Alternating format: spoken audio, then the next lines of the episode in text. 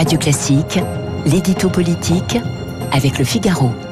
8h14 sur l'antenne de Radio Classique, l'édito politique avec Arthur Berda. Bonjour Arthur. Bonjour Renaud. Vous revenez ce matin sur un anniversaire, hein, celui du second tour de la dernière présidentielle. Oui, car voilà déjà un an que Marine Le Pen a une nouvelle fois perdu ce qui devait pourtant être sa revanche face à Emmanuel Macron. Un an que le plus jeune président de l'histoire de la République a réussi l'exploit inédit sous la cinquième d'être réélu.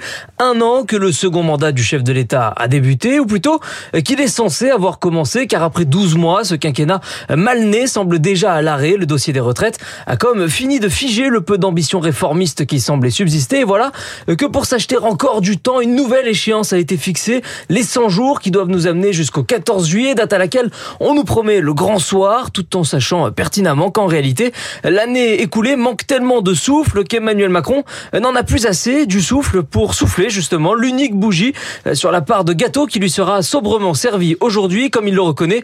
D'ailleurs, lui-même dans le Parisien ce matin, en admettant, je cite, ne pas avoir été assez présent sur la scène intérieure. Alors lui peut-être, mais Marine Le Pen, elle, c'est différent? Tout à fait, et c'est même l'exact inverse en fait. Un an après, mais surtout euh, quatre ans avant, Marine Le Pen a toutes ses dents et elle les affiche d'un large sourire dès qu'un objectif se présente à elle. Il faut dire que la double finaliste de la présidentielle a de quoi se réjouir. Hein. Elle est à la tête d'un puissant groupe de près de 90 députés à l'Assemblée nationale, dont elle a su faire la base arrière de sa normalisation, une attitude qui consiste à trouver un équilibre et à adopter une opposition constructive, le tout euh, sans jamais se mettre dans la roue de la nupe en versant dans l'obstruction stérile.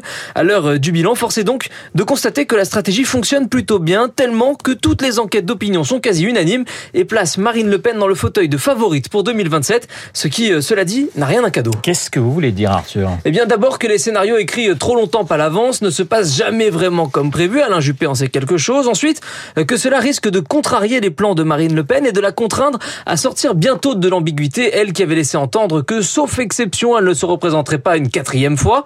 Et enfin, que le paysage politique de 2027 ne sera pas le même que celui qui lui a permis d'atteindre son firmament électoral. Le fait qu'Emmanuel Macron ne puisse pas se représenter et l'absence totale de dauphin ou d'héritier naturel du macronisme pourrait signer la fin du clivage que la nationaliste et lui se sont efforcés de bâtir pour se retrouver face à face. Toute la question sera alors de savoir qui sera son adversaire et même s'il reste du temps, deux hypothèses se dessinent pour l'instant. Soit l'alliance NUP emmenée par la France insoumise écrase tout sur son passage et l'effet de rejet euh, suscité par cette extrême gauche mélanchonisée pourrait profiter à Marine Le Pen, soit une personnalité issue de la droite républicaine parvient à s'imposer et à enfin reconstituer une force de gouvernement, alors elle seule pourrait espérer barrer l'autoroute élyséenne de la leader du RN. L'édito politique signé Arthur Berda de suite.